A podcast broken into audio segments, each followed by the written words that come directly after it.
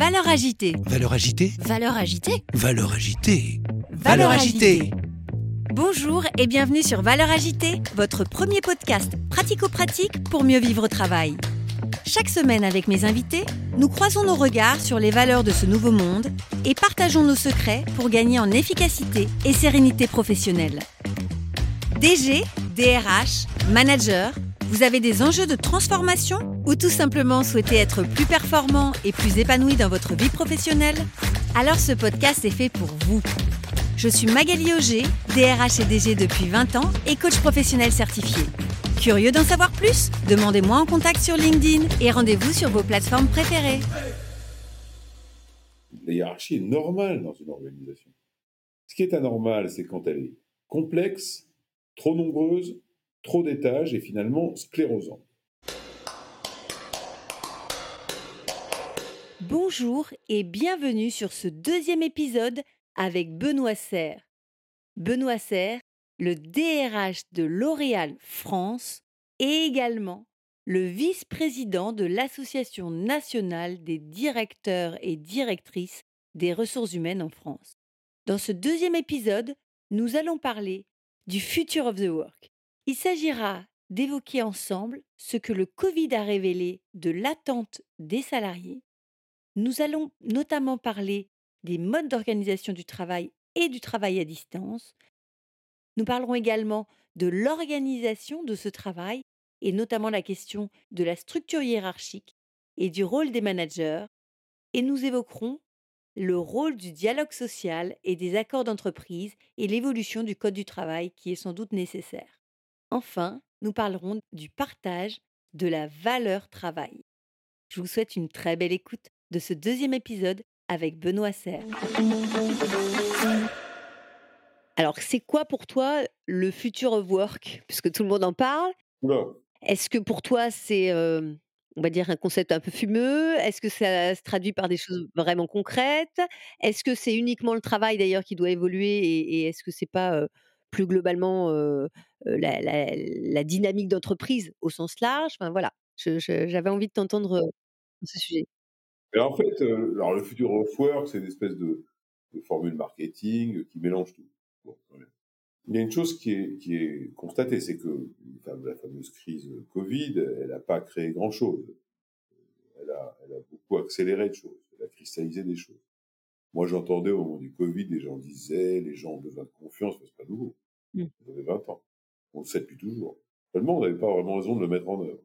Euh, en revanche, la crise Covid, elle a permis une chose, c'est que notamment avec euh, la mise en place durant les confinements de manière un peu forcée du télétravail, qui était très faible en France, pour mémoire, euh, elle a montré aux gens que le modèle d'organisation du travail qui date à peu près du milieu du XIXe siècle, depuis, euh, qui était le 9h-18h, pour faire simple, en fait, il y avait des solutions alternatives.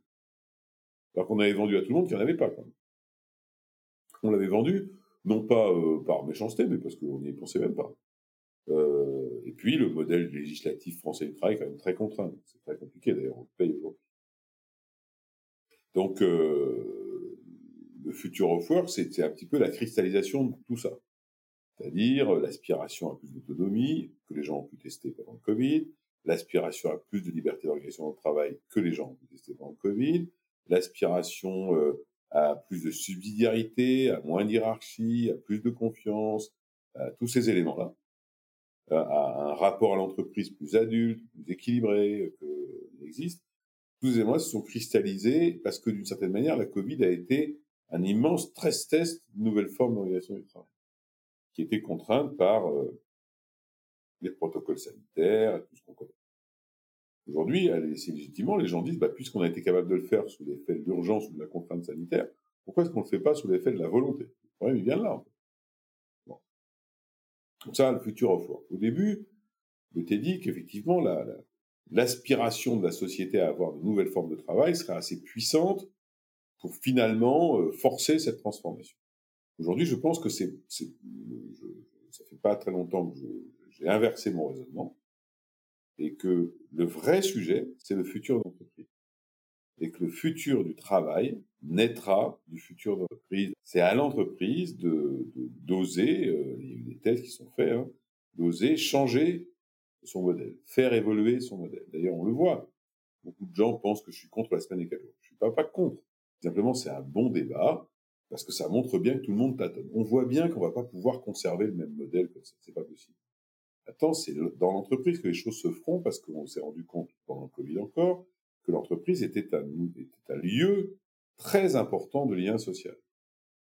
Et donc, c'est dans l'entreprise que le futur du travail se construira. Il ne se construira pas ailleurs, il ne se construira pas à l'extérieur. Moi, je me souviens de, des fameuses déclarations des jeunes nagro Paris Tech, j'ai eu la chance de les rencontrer. Ils disaient, euh, ils critiquaient l'entreprise, la planète, etc., bon, très bien, euh, mais qui à la fin, en fait, sortaient du système, donc ils ne risquaient pas de le changer. Il faut être dans le système pour le changer, il faut pas être à l'extérieur, sinon ça marche pas. Donc, je pense que le futur du travail passera par le futur de l'entreprise. Et il y a aujourd'hui des entreprises qui testent des trucs. Alors, la fameuse semaine de quatre jours, euh, liberté dans la prise des congés, euh, le télétravail, euh, euh, la réduction des lignes hiérarchiques, voilà. Et c'est le futur du travail, il viendra de là, en fait. Il viendra pas de trucs qui viennent de je sais pas où. Il viendra aussi de la révision des modèles de management, admettre le fait que le manager soleil, c'est un peu terminé quand même. admettre le fait que le, euh, les, modèles de management doivent être beaucoup subsidiaires qu'ils ne le sont, et que c'est comme ça que petit à petit on fera évoluer, qu'on arrêtera de mettre des chefs et des sous-chefs partout. Qu'il faut autant euh, valoriser les managers que les experts. Que voilà, c'est tous ces éléments-là, mais ça, ça ne peut pas exister. C'est pas une loi qui va faire exister ça. Ça, ça va exister dans la vie de tous les jours, c'est-à-dire dans les entreprises. C'est pour ça que la NDRH, on est plutôt partisan de dire tout ce qu'on peut, ce qu'ont d'ailleurs très bien fait les ordonnances de 2017, après la loi El Khomri, euh, qui était envoyons dans le dialogue social de proximité de terrain le plus de choses possibles. Parce que les solutions sont dans l'entreprise. Elles sont pas dans des grands machins qui sont pondus avec des accords nationaux. D'ailleurs, l'accord national interprofessionnel sur le télétravail qui, qui, a été signé en 2021, je crois, en 2020, était extraordinaire parce qu'il était ni coercitif, ni obligatoire. C'est intéressant comme accord. Mais je pense que l'avenir est là. Il est dans la capacité. D'ailleurs, c'est ça qui fera revivre le dialogue social intelligent. On l'a vu pendant la crise Covid.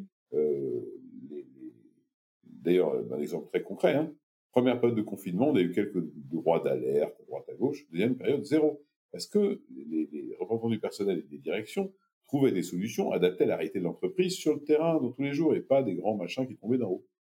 Et ben, je pense que ce modèle-là, avec l'encadrement nécessaire, évidemment, pour éviter que les branches fassent n'importe quoi, et que, etc. Bien sûr, c'est quand même le bon modèle.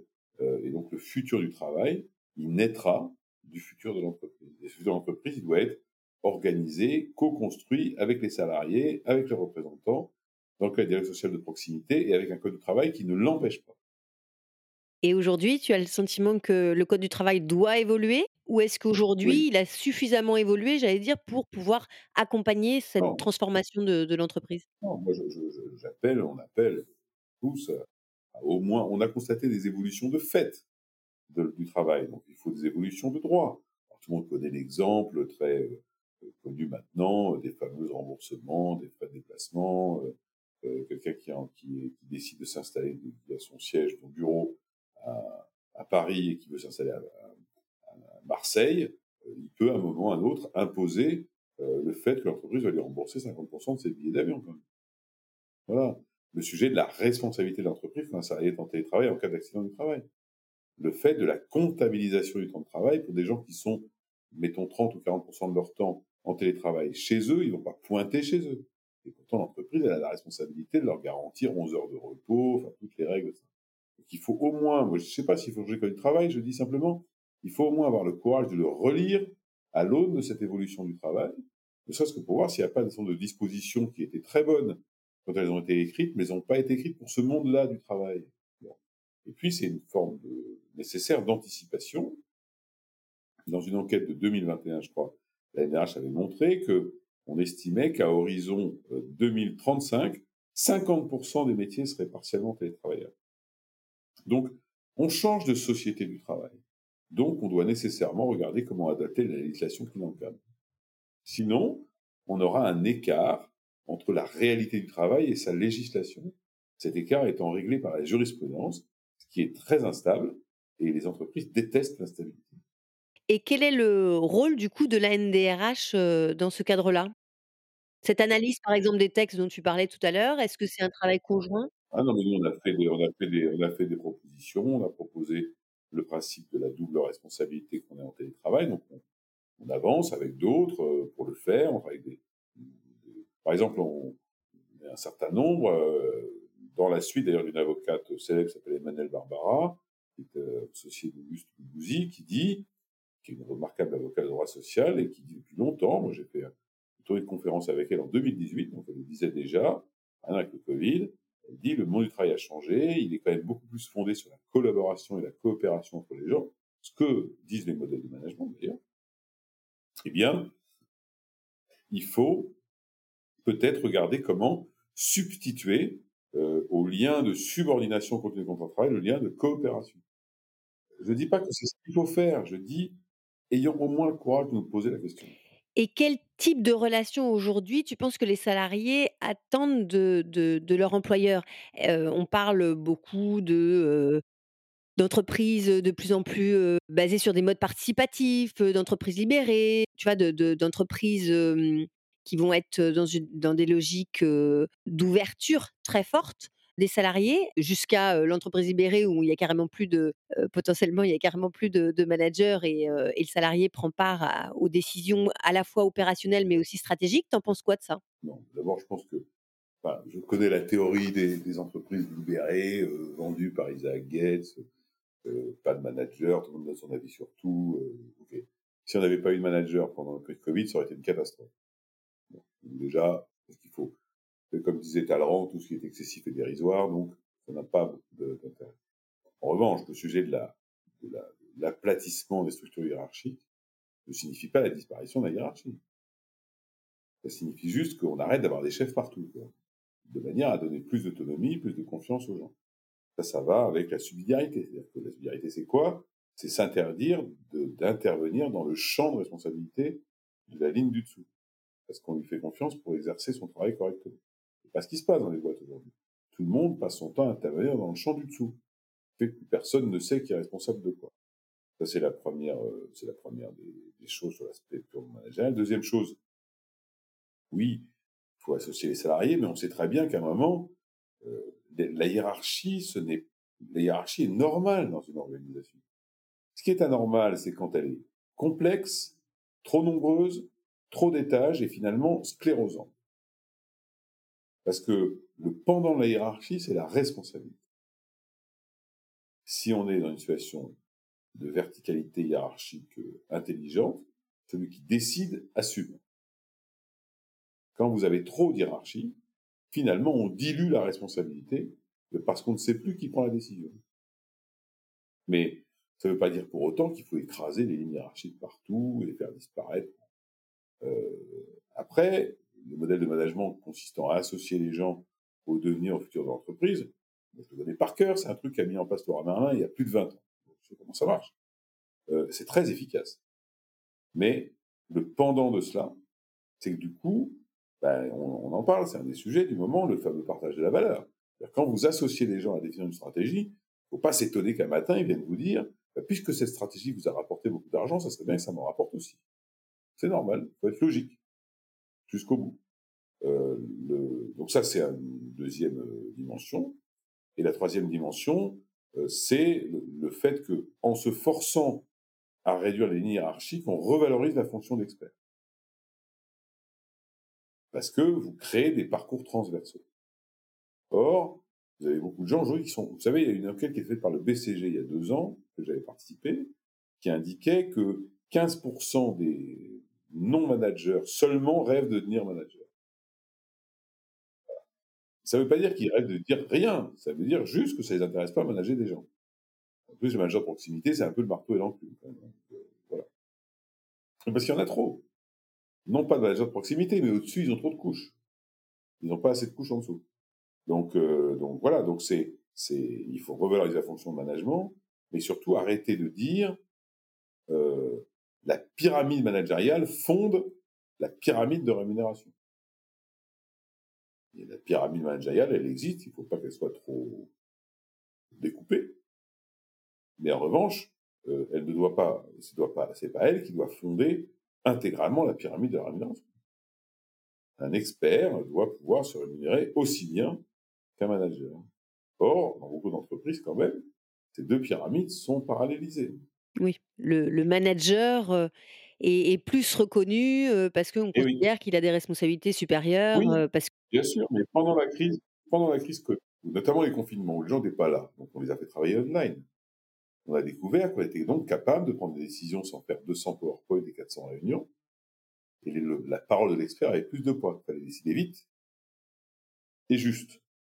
Eh ben, euh, si vous arrivez à faire collaborer correctement manager et expert, l'expert vous permet de décider juste, le manager de décider vite.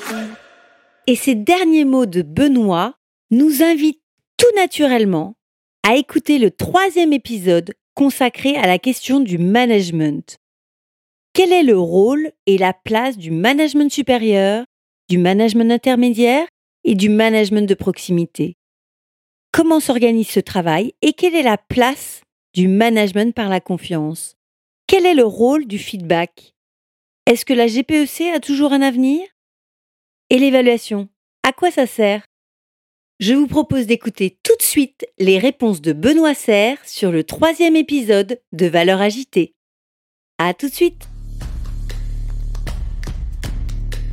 Vous avez aimé cet épisode? Donnez-lui 5 étoiles sur votre plateforme de podcast préférée.